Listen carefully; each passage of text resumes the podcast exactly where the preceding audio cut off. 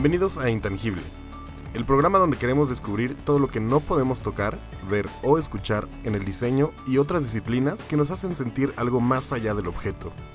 En este episodio vamos a hablar del objeto que nos ayuda a no perder un vuelo, el objeto que nos hace sufrir porque vamos tarde a una cita y que amamos en la mañana cuando nos regala 5 minutitos más. Los relojes existen de muchas formas diferentes desde hace miles de años, siempre como una herramienta de medición para un concepto enorme y que definitivamente no nos va a dar tiempo de cubrir por completo en un episodio.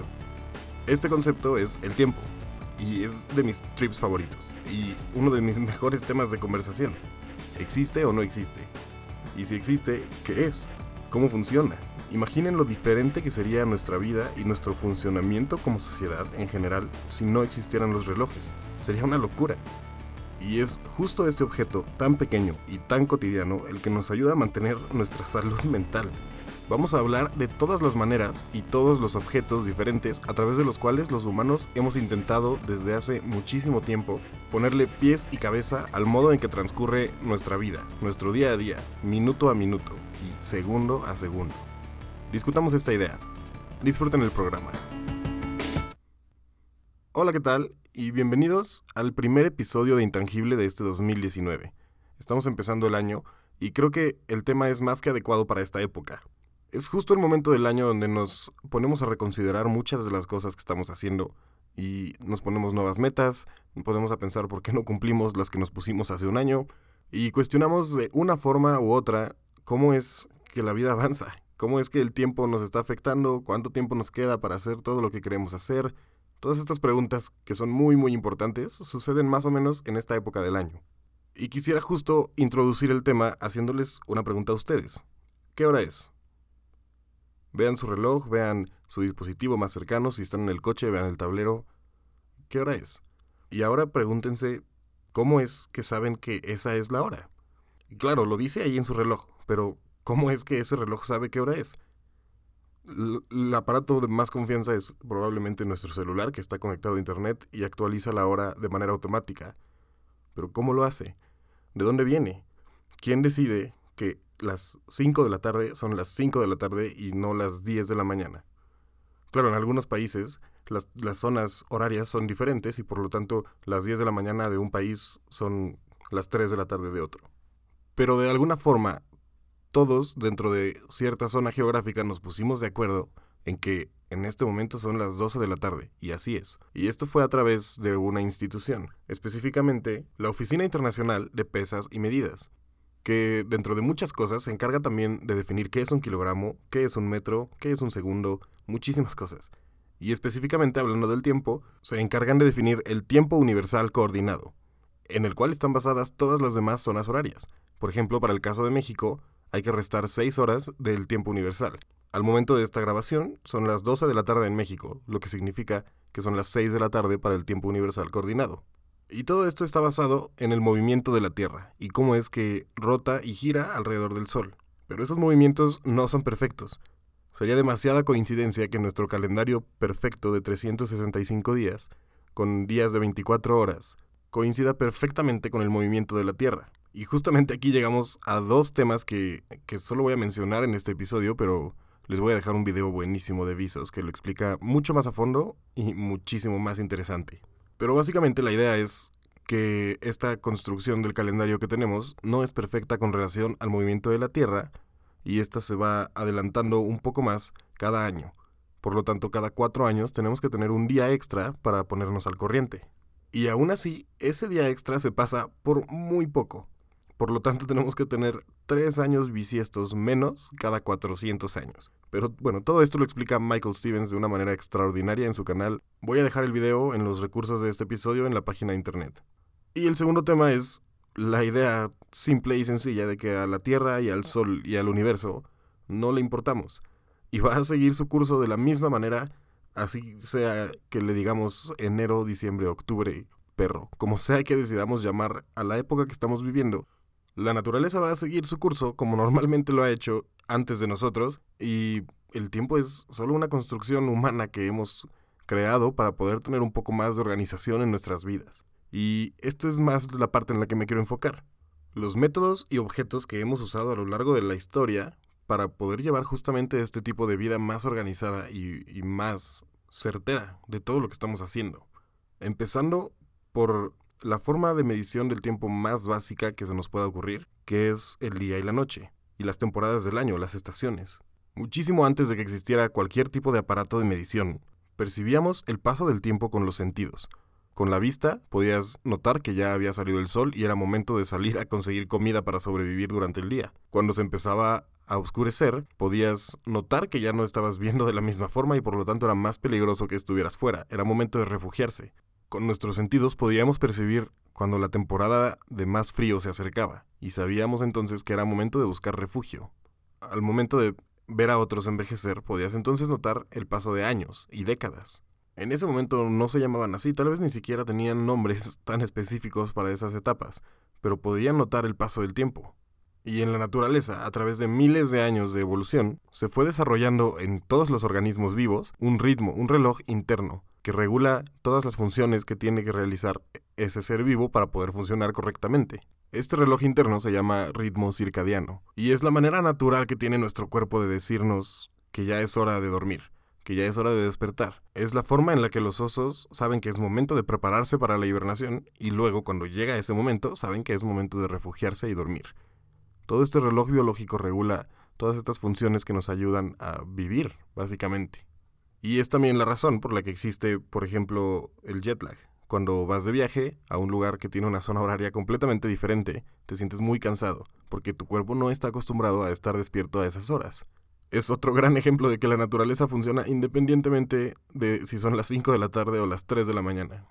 Pero regresemos un poco a los primeros aparatos de medición que teníamos para lapsos de tiempo. Los primeros ejemplos y los más famosos son definitivamente relojes de sol, que usaban un obelisco, una estructura alta y delgada, cuya sombra reflejada en inscripciones en el piso decía aproximadamente qué momento del día era. Otros ejemplos muy muy famosos son los relojes de arena, que eh, originalmente estaban diseñados para durar una hora exacta. Y en este momento llegamos justo a dividir nuestro día en horas aproximadamente.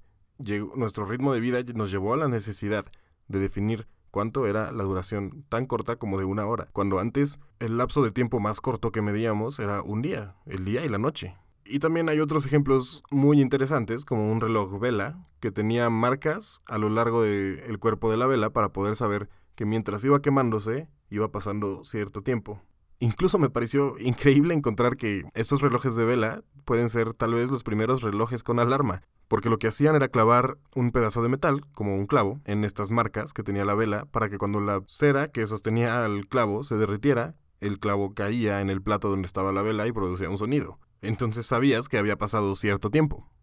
Y bueno, definitivamente los relojes fueron evolucionando a ser piezas de maquinaria muy complejas, con muchas partes, y aumentaron en precisión. Pero aún así, no tenían una precisión acordada entre grandes zonas geográficas. Podía haber diferencia de varios minutos de un pueblo a otro. Porque la manera que tenían ellos para ajustar sus relojes en casa era ir a ver el reloj de la torre principal del pueblo y ajustarlos acorde a eso. Pero esta pequeña diferencia de un pueblo a otro de minutos, pues no era muy importante porque el ritmo de vida no exigía tanta precisión en esos momentos. Si en un pueblo eran las 12 con 15 y en el otro eran las 12 con 24, todos iban a seguir su vida de la misma manera, independientemente. Hasta que llegó entonces nuestra ya muy conocida amiga, la revolución industrial. Y pues bueno, llegó a cambiar todo, y principalmente el ritmo de vida que se llevaba se empezaron a necesitar acuerdos de horarios mucho más precisos, más fijos y más importantes. Horarios para entrar a trabajar, horarios para salir, horarios para la misa, horarios para organizaciones de diferentes tipos. Y la revolución industrial trajo también justamente mejoras en los relojes. Fueron siendo mucho más precisos, mucho más sofisticados y respondían ya a la mucho más complicada sociedad que trajo la revolución industrial. En muy poco tiempo cambiamos nuestra necesidad de tener organizado el tiempo de temporadas completas a unos pocos segundos. Y estas mejoras a los relojes fueron evolucionando hasta tal grado de tener milésimas, millonésimas de segundo y mucho más allá. Hoy en día, el tipo de reloj más complicado y más preciso de todos es el reloj atómico, y del cual dependen todos nuestros relojes. Todos nuestros satélites y todas las cosas que utilizamos en la vida moderna dependen de este reloj atómico, que mide el tiempo con la resonancia de frecuencia de un átomo de cesio 133, el cual es extremadamente estable en su número de oscilaciones, por lo tanto es un número fijo siempre durante un segundo. Son 9.192 millones y cacho de oscilaciones por segundo. Y esta es, al momento, nuestra definición de un segundo, la cual depende de este átomo y por lo tanto es un reloj atómico, el más preciso y el más complicado que hemos hecho a la fecha. Incluso varias marcas de relojes ofrecen un modelo que se sincroniza automáticamente diario con el reloj atómico que está en Colorado, para que tu reloj no sea solamente uno de los más caros, sino uno de los más precisos. Y justo aquí llegamos a otro tema que rodea mucho este objeto, que es el reloj como símbolo de estatus. Es obviamente de los temas que no me gusta, pero que eh, me gusta discutirlos y me gusta que salgan a la luz para cuestionar también por qué. ¿Por qué un reloj que ya es considerado una pieza de joyería, llega a representar tan fuertemente un símbolo de superioridad económica y, de estatus que pues es prácticamente únicamente basado en el precio que se le da, porque hay relojes extremadamente caros, ridículamente caros, pero que al final pues siguen el mismo concepto de dar el tiempo como como lo hace también el reloj que te salió en una cajita de cereal, así mismo lo hace el Rolex de medio millón de pesos. Y claro, cada quien está en su derecho de usar lo que se le pegue la gana y para lo que le alcance. No voy a negar tampoco que es muy claramente un reloj, es también una moda. Puede ser un accesorio que complemente tu vestuario y que se vea increíble y que te encante. Tan es así que alguna vez, platicando con un amigo, estábamos caminando y yo no traía mi celular. Entonces le pregunté la hora y me dice, no, pues ya no tengo pila en mi teléfono. Le digo, güey, tienes tu reloj ahí, en tu mano. Y entonces me dice, no funciona. Únicamente lo tenía puesto porque me dijo que se siente desnudo sin tener su reloj. Entonces, pues allí olvidó completamente el concepto principal y la función que tiene un reloj, que es darte la hora, y se lo puso únicamente por moda, para sentirse bien consigo mismo y con su vestuario y demás. Lo cual está bien, está perfecto, no shame, todo bien, pero pues no sé, siento que hasta cierto punto desprestigia también un poco todo este concepto enorme que tiene un reloj detrás si empezamos a ver un reloj nada más por las superficialidades, pues en dónde está quedando toda esta ayuda y esta herramienta que nos da organización en nuestro día a día. Nuestra rutina básica de toda la vida está basada alrededor de este objeto. La hora en la que entras a trabajar, la hora en la que sales, la hora en la que vas a comer, la hora de tu boda. Nuestro ritmo de vida le ha dado mucha importancia a las horas, a los momentos específicos en la vida. Mientras más específicamente puedas nombrar un evento que sucedió especial para ti, te sientes como que es más tuyo, como que es más propio. Pasó en este momento, en este día, a esta hora y en este segundo, y por lo tanto lo sientes más cercano, más íntimo. Esta herramienta que nos ha ayudado a seccionar nuestra vida a unas escalas tan pequeñas como segundos, nos ha ayudado para muchísimas cosas, sí, pero puede ser también un arma de doble filo evolutivamente no estamos preparados para llevar una noción del tiempo tan precisa. En algún momento hagan el ejercicio, o incluso en este momento, sin voltear a ver su dispositivo, sin voltear a ver su reloj, sin voltear a ver nada de lo que tengan cerca, intenten adivinar cuánto tiempo ha pasado desde que empezó el episodio, con precisión de segundos. Probablemente no van a estar ni cerca, porque hay muchísimos factores psicológicos que afectan nuestra noción de, de tomar el tiempo. ¿Cuánto tiempo ha pasado desde tal cosa es una pregunta muy difícil de responder con los estándares tan precisos que nos dan los relojes ahora. Cuando te diviertes el tiempo vuela, ¿no? Cuando estás aburrido, cinco minutos pueden parecer una eternidad. Cuando estás esperando a alguien que, que tienes muchas ansias de ver, un mes puede parecer un año. Es también la razón por la cual, mientras más crecemos, los años parecen pasar mucho más rápido. Todos hemos estado en una situación donde decimos, este año se pasó rapidísimo. Y al año que sigue decimos lo mismo. Y el que sigue decimos lo mismo. Y es porque, según nuestra perspectiva, esos años sí están pasando más rápido. Cuando eres más viejo, un año representa un porcentaje muy pequeño de tu vida. Por lo tanto, a comparación de todo lo que has vivido, un año no es nada. Y al contrario, cuando somos pequeños, un año es un pedazo mucho más grande de nuestras vidas, por lo tanto lo percibimos como si fuera un lapso de tiempo más grande y pasa más lento. Pero como mencioné, esta arma de doble filo crea una nueva necesidad, una necesidad de cumplir con unos lapsos de tiempo muy pequeños, la presión de hacer las cosas rápido y bien. El ritmo al que se mueven las cosas a nuestro alrededor puede sobrepasar nuestra capacidad para manejarlas. Y entonces viene el estrés, vienen las presiones, vienen las preocupaciones y todo lo que esto afecta a nuestro cuerpo a largo plazo, tanto salud física como mental. Y a corto plazo, evita que disfrutemos el momento. Evita que pensemos en las cosas al día y, que nos tomemos de verdad un tiempo para apreciar las cosas que tenemos y para disfrutar los momentos que vivimos. Y es entonces cuando los relojes que hemos creado y que nos han ayudado a organizarnos durante muchísimos años nos empiezan a afectar el reloj interno, el reloj natural que tenemos todos nosotros, el ritmo circadiano que mencionaba y que ayuda a regular nuestro sueño. Una gran metáfora de esto es justamente el conejo blanco de Alicia en el País de las Maravillas, que siempre tiene prisa, que nunca puede disfrutar un solo momento, porque todo el tiempo tiene que estar en algún lado, y al final nunca logra llegar. Vive en un estado constante de prisa y, y de preocupación, de tener que llegar a algún lugar, a tiempo. Es un gran ejemplo y una gran metáfora de cómo estamos viviendo hoy en día nuestra vida alrededor de este pequeño objeto que dicta el tiempo. También les voy a dejar este artículo que abra más a fondo la metáfora del conejo blanco. Está buenísimo. Y que el mensaje es muy claro. Disfrutemos cada momento, disfrutemos las cosas que estamos haciendo, para que esos 24 horas que tenemos al día valgan la pena y de verdad estemos disfrutando día a día, año con año.